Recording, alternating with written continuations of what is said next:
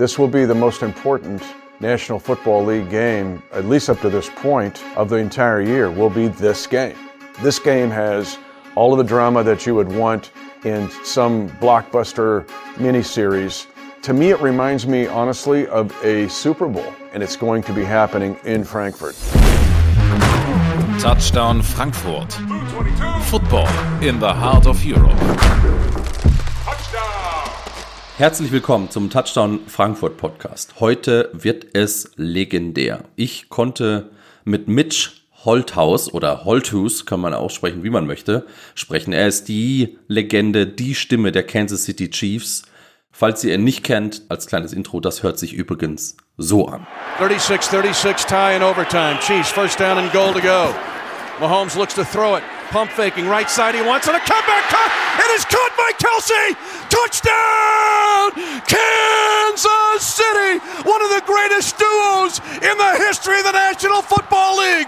Patrick Mahomes to Travis Kelce on a push fade comeback. And the Chiefs have won this incredible divisional playoff game in overtime.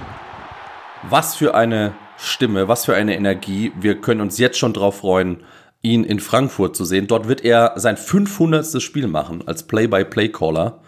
Und ähm, ich bin mir sicher, dass wir so ein Material, wie wir gerade gehört haben, auch von Frankfurt bekommen werden. Denn das Spiel gegen die Dolphins wird mit Sicherheit kaum zu überbieten sein. Wenn euch gefällt, was ihr hört, würden wir uns freuen, wenn ihr uns abonniert, überall dort, wo es Podcasts gibt, auf Spotify oder Apple oder eben dort, wo ihr euren Podcast hört. Ich wünsche euch jetzt ganz viel Spaß mit der Folge und Mitch Holthus. Today we have a true legend, the voice of the Kansas City Chiefs. He's the play-by-play caller and uh, also a member of Kansas Broadcast Hall of Fame, eight-time Kansas Sportscaster of the Year, nine-time winner Kansas Broadcaster Association, best play-by-play sportscast. Welcome to the Touchdown Frankfurt podcast, Mitch Holthus. Guten Tag. Guten Tag. Awesome to be with you. Holthus, I think, is probably. It's uh, so excited to come there. Uh, so let's see, Aufregen uh, für das Spiel, 5 November. But excited to come there. It's my heritage and uh, more north. So it'd be 500 kilometers uh, Norden from uh, Frankfurt, but uh, excited to come to Germany. Awesome. So, um, yeah, we, we heard a few words from you in German, and uh, your grand grandfather, you say, right? Yeah, uh, my great grandfather, uh, who was an orphan, uh, but we've traced it back. He's uh, in the Schleswig Holstein area province, so north, uh, Yeah. but small town there. But uh, sometime when I'll come, yeah, small town, I'll come back uh, when I'm not doing an NFL game because I want to, to visit that area and uh, discover and find some relatives. Love the country, love the history, love to study it, and it's obviously in my heritage and in my name. Awesome. It's almost Denmark in Schleswig-Holstein. Almost so it's almost it's almost Denmark. So how's it going? How was your day right now? Well, they're very busy. Once uh, I'm not sure it stopped being busy. The, the success here has been profound, but it's also been somewhat taxing because there's a lot of things that are involved with all of that success. And as our popularity rise, it rises, and you're the voice of a team. You're connected in so many ways. So it's been a very active off season and a very active season thus far. But we're excited again. Uh, speaking of you know offering, and we're excited in the fact that we have the best record right now, at least tied in the National Football League. We are have an excellent coach. We obviously have the best player in the National Football League with Patrick Mahomes. I know he's excited to come to Germany. And with Travis Kelce and the other members of this team, plus our defense is really starting to emerge. So we're excited here, although we have much work to do and much work to do prior to getting to Germany with two key games in our division before we can even get on a plane and head for Frankfurt. Yeah, that's awesome. I want to start and talk about you uh, with a few comments from uh, social media which I found. So, just to give the people an imagination for uh, what are you doing and who- you are, um, I will I will start with Mitch is truly one of the best things about being a Chiefs fan. I can't imagine a KC game without Mitch. Treasure him while we can, folks. And Mitch should be a Chiefs Hall of Fame living icon. So that's that's just a few one. I, I found hundreds of comments um, about you. So you are a living legend in, in, in Kansas. What makes this franchise so special for you? Well, I'm humbled by it, but um, this is where I grew up near here in the States. Uh, about the same distance between Frankfurt and Hamburg is about the distance I uh, was from, a little less, uh, to Kansas City. So to be the voice of the team, which is more than just broadcasting the games, it's basically representing this franchise every single day, uh, not only in the region, but in the States and now globally. Uh, it's a blessing. But uh, to be around a team that's been so good, uh, it's not always been that way in my 30 years. Uh, in fact, I'm excited for game in Germany because speaking of 500, it will be my 500 Spiel. It'll be my 500th game as the voice of the Chiefs in Frankfurt. So I'm, I'm excited about that. But uh, uh, yeah, this team is amazing right now, and it's fun to be around it and to represent the kingdom. 500 game in Frankfurt. That's really awesome. That I didn't know that. So that's a perfect timing, I think. um, Mitch, what many people don't know is that you, uh, correct me when I'm wrong, that you created the slogan Chiefs Kingdom. Is it right? That's just richtig, richtig. I want to write. that's right, uh, yeah. I used to say richtig. That's not right, but richtig. Uh, yes, I did. Uh, something had to define what this amazing fan base is like and we're growing in Germany. So it kind of went beyond borders and it went beyond geographic lines as far as this fan base. And then it's also a directive back to the very foundation of this football team and the franchise, which is Lamar Hunt Sr., who was uh, maybe the most notable figure in pro football history for American football, in my opinion. So much of what we do now started with him and his creation. But that family is the nucleus of the atom, so to speak. And so we're just protons and neutrons around it. But I came up with it because I thought it was better defining uh, this amazing, passionate, growing fan base that it truly is a kingdom that we own, we all belong to, whether difference of race, color, creed, countries, continents. And so it's become very defining and something that every fan can latch onto. And so I'm very proud of it. What does it to you to see your slogan Chiefs Kingdom all over the world right now? So it's it's not in the States, so it's all over the world. In in in Germany, I see many many people, and that the Chiefs fans uh, are growing in Germany. They are really huge, and uh, they are also use the slogan Chiefs Kingdom. That's what what does this to you? It's a source of pride, personally but it was designed to be that. People have asked me, gosh, did you trademark that? Are you getting royalties? No, there's no, I'm getting no compensation for it, but that wasn't the design. That wasn't the intent. The intent was exactly what it's doing. And that is you could live in Germany or you could live in South America or you could live right in Kansas City and everybody claimed the kingdom. And our players talk about the kingdom. Our coaches talk about the kingdom. It becomes defining for a very unique spirit centered around a very unique team.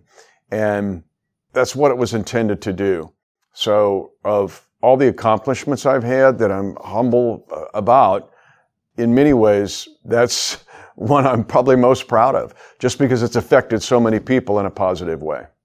I think it's the perfect slogan for, for the Kansas City Chiefs. So we talked about how does it feel to you to, to make the slogan and how does it feel for you or for the franchise to know that you have such a really huge fan base in Germany who get up at, at night uh, to watch the game and cheer for for the team. What do you speak about that with your guys inside the franchise? Yes, very much so.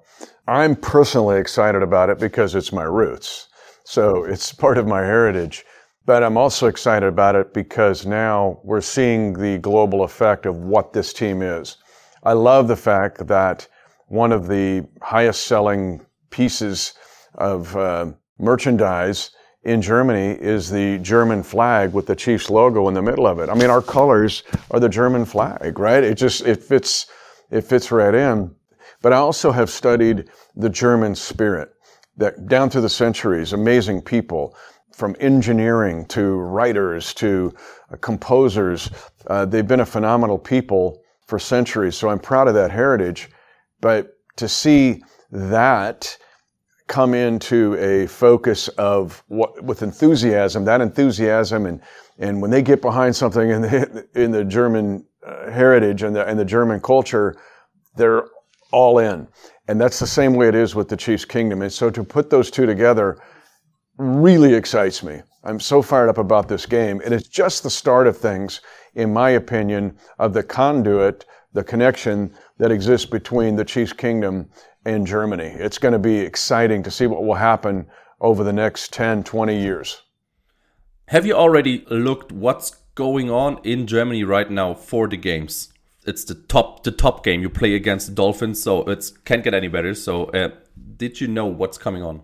I think what the German people, and I think they figured it out because there's so many uh, folks and fans in Germany that follow the National Football League like you do, that follow it intensely one could argue and discuss that this will be the biggest game of the National Football League on its calendar to date that will be played in Frankfurt.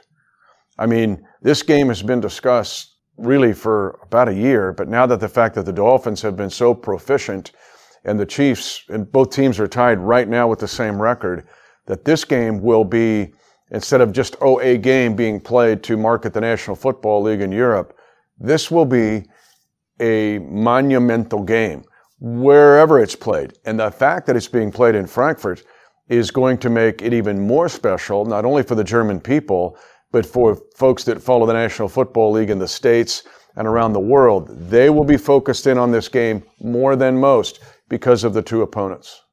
What do you think about the game? It's um, crazy offense against crazy offense. it's, it's, a legendary coach against a, a young mastermind, I will say. What's your thoughts about? There are 26 storylines with this game. You take into fact that Tyreek Hill, who was our, one of our greatest wide receivers and helped us win Super Bowl 54, is now a Miami Dolphin. But then you see that we have won a Super Bowl without Tyreek Hill. And so there's that kind of tension or feeling back and forth the fact that I'm excited about our defense. This is the best defense Andy Reid has had as a head coach since 2001 when he was coaching the Eagles. And that's based on empirical data. That's not an opinion. That's based on yards or points given up per game.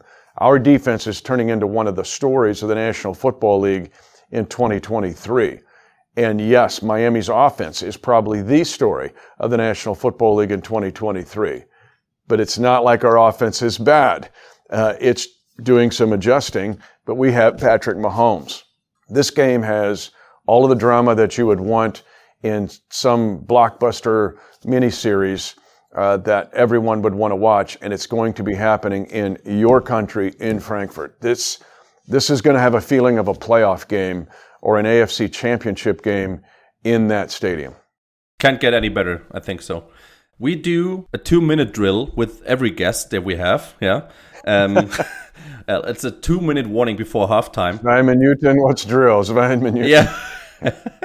yeah. We have a And by the way, I, I, have to ask you this. Yes. Because, you know, I, my phrase when we start the fourth quarter, when it's tension, is put the hammer down. And I've, I have yet to find a great. So one of my German friends, uh, who was here in the military, was saying, it was schlag the Hammer nieder. Schlag den Hammer nieder. Ja, hau den Hammer runter. Ah, schlag the Hammer nieder. So, yeah. schlag the Hammer nieder. Okay. Yeah, yeah, okay. yeah. Put the hammer down. Yeah, Very it's good. all perfect. so yes, okay. We have a, li a little two-minute warning. So it's it's called either or. Yeah, and uh, I gave you two answer possibilities, and you have to answer quick and pick only one. Okay? Yes, sir. Two-minute warning. Let's start two minute warning. Cook or do the dishes? Cook. Get up early or sleep longer? Mm, in between, but I can't. Uh, get up early. Get up early. A book or movie? Movie. At a barbecue, are you the one standing on the grill? Are you or are you the one eating? Standing on the grill. Dolly Parton or Taylor Swift? Oof. Dolly Parton. German beer or German sausage? German beer. Doing laundry or va- vac- vacuuming? Oh, it's a hard word for me. Doing laundry. Doing laundry. I mean, one.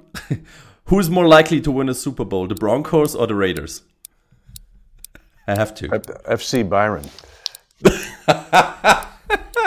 That was the perfect, the perfect answer. Line, Okay, perfect.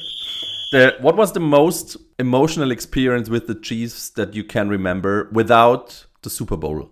Winning the AFC Championship game in 2022. You can doubt the Chiefs, you can dislike the Chiefs, you can disrespect the Chiefs, but you're going to have to deal with the Chiefs being the AFC champions. We took a lot of crap uh, throughout the 2022 season, thinking we would never win the Super Bowl. We would be covered in volcanic ash by uh, 31 October, and we win the Super Bowl. But we had to beat the Cincinnati Bengals in the AFC Championship game, and there was just a lot of talk. We said nothing until it was time to talk, and at the end of that game, and that was just all of this kind of oozing out of me. But now it's become a battle cry.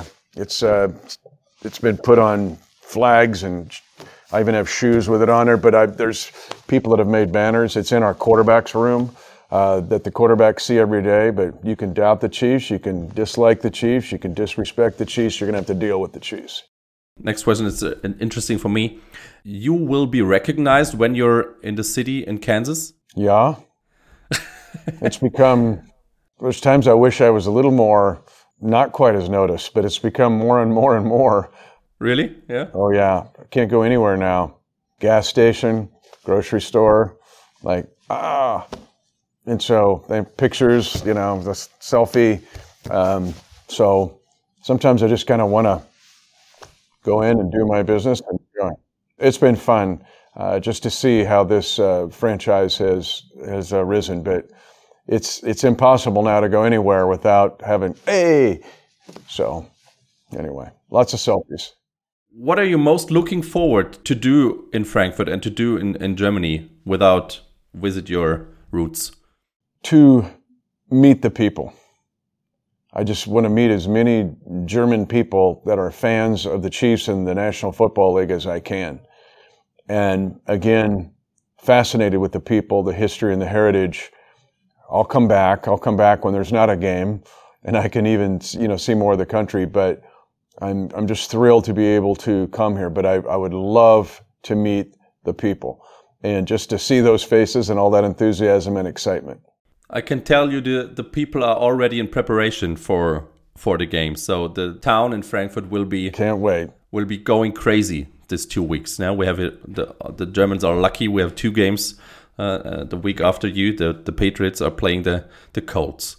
Are you already involved in every activation in Germany with the Chiefs, or do you can some free time spending time for you in the in the town? There doesn't appear to be much free time. It's kind of been my life uh, over the last several years, like, like zero, zero free time. That's okay. I mean, that's where we're at right now in life. But uh, I'll come back sometime as a tourist and bring my wife and Frau, meine Frau ist wunderschön. Uh, we'll come back and enjoy the country even more so. So, uh, not a lot of free time. I am scheduled to the schedule to the hilt in this trip. Perfect. Yeah, we we saw your activation uh, in Germany. You have the championship. Yeah. Did you see the idea or heard from the idea? It's it looks it looks amazing. amazing. That's going to be one of the highlights of the entire trip. And to see that ship go down the river is going to be exciting, I think, for a lot of fans. But I'll, yes, I'll be a part of being on the championship. And uh, that's part of the, one of the things I'm looking forward to. What do you think? How hard is it for the team to get focused only on the game between all these guy, all the people, all this insane people, the fan base? How hard is it? It's it's difficult, and honestly, that's one of the more difficult things about this game in specific. Remember when I said this is, you could argue this will be the most important National Football League game, at least up to this point, of the entire year. Will be this game. So you have to win this game, and with distractions and the challenge in logistics it becomes very difficult for a team to be focused uh, to win the game. And the team, this is, to me, it reminds me honestly of a Super Bowl because the Super Bowl is this way. There are so many activities going on and your life is thrown completely uh, into, you know, this exciting mode that you really have to work at focusing on the task at hand, and that is winning the game. And so to me, it resembles a Super Bowl because of you have all of these crazy fans, these loving fans that are now going to have you, the team that they love come to them, but you're playing a great opponent. And for Coach Reid and these players and this staff, that becomes their primary focus. So for a lot of us that are in the organization and some of us who have to be involved in both, we have to be involved in the activation and the game. The players and coaches are really just they're, they're wired in on the game. You won't see them a lot around the city. You'll see a lot of Chiefs former players and you'll see a lot of Chiefs activation. But still, the key here for Coach Reid and the team is to win this game because it is so very important. We are honored to to to get this game. So one of my last questions is: In all these years, do you in which uh, which you do your job, um, do you have friendship with players, real friendships? I have great pride in that as well. For 30 years, to be the voice of the Chiefs, one of the things that I love the most are my relationships with the players. I have a good relationship with Patrick Mahomes. I have a good relationship with Travis Kelce. I have a good relationship with most of this roster. And the players that have been around a while, I get involved with them, whether it's in their charities or the work that they do. They get involved with some of the charities that I do. But one of the things that I try to emphasize is to get to know them as human beings. Then that lasts long after their playing career is over. One of the things that warms my heart the most is when former players come back or engage with us. For example, Dante Hall uh, is going into our Ring of Honor. When I see players, either him or players from his era who come back and they're excited to see me like a family reunion, I value that very much. And so, again, it goes beyond just broadcasting the game or being the voice of the Chiefs or being this person out in front of the franchise. It's the relationships. And I love those as much as anything. And the fact that I have it with this current team. What the German people, I think, need to know and the German fans need to know about this specific team, the Kansas City Chiefs, are the remarkable human beings right now that are on this roster. We all would like our favorite American football team or soccer team to be good guys. We know that that's not reality. But in my 30 seasons of doing the Kansas City Chiefs, this current roster is the best group of human beings I think collectively the Chiefs have ever had. This is a remarkable group of young men and women that are on this, in this organization right now. And again, it goes beyond football. There's depth to their character. There is a deeper meaning to them than just playing football. They, they're good at what they do, but they want to use that in creating a greater good. That's what I think the German people probably need to realize that the people in the States haven't really fully realized yet about how special this team is. It's something that is exciting to me to be around this specific team and this group of guys. It looks like how many? Two questions. One is a longer one, and the, the last one is the second a two minute warning before the end of the game. So, my question is can you take us with you? What does a typical day from Mitch Holthus look like? Take a breath. No two days are the same. I, I work in three silos. I work directly with our 65 TPT productions. I work with our Chiefs Radio Network, which is the largest in the National Football League, and right now the highest rated in the entire National Football League. And we're in a 27th market out of 32 teams. And then I do work individually throughout the, mainly the region around the Chiefs Kingdom. But that means days are active.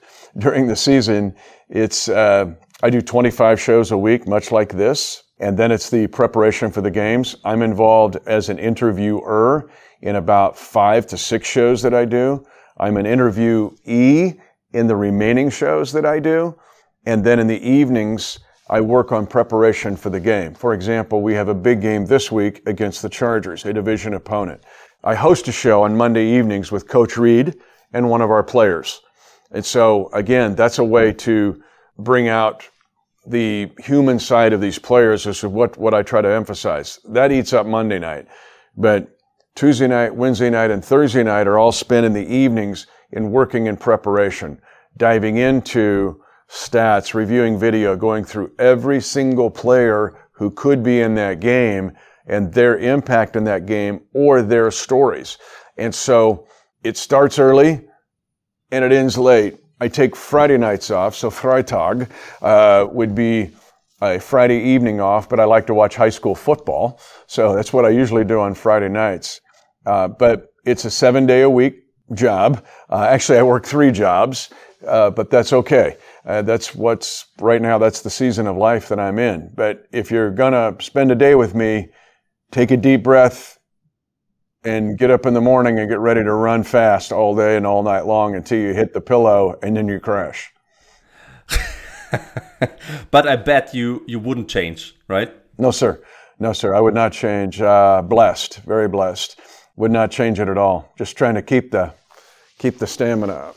That's the most important thing. It's my so, German heritage, question. right? German people, German people down through the years have been. I just feel like it's part of my heritage. My son uh, and my granddaughters have both have. They go. Our name is Holthus. It's German, uh, and my youngest granddaughter, who is nine, is very proud of it. So she's involved in studying uh, heritage of uh, Germany, and uh, so she cheers now for like German national team and and so uh, it's uh, it's really been, yeah it's been fun to see. But it's honestly this energy, and people say, "Where do you get this energy?" I I think it's part of my heritage. It's the way the German people have been, uh, really down through the years when people study it. Uh, you see it every day. Prosperous, industrious. It's it's what we do. Nice to hear that, though. Yeah, I mean it. The last question is. Um, you can think about it. Um, it's the two minute warning before the end of the game. Two minute warning. The question is imagine you are in Frankfurt when all the fans are in the stadium and you, Mitch, can write the first message on the scoreboard.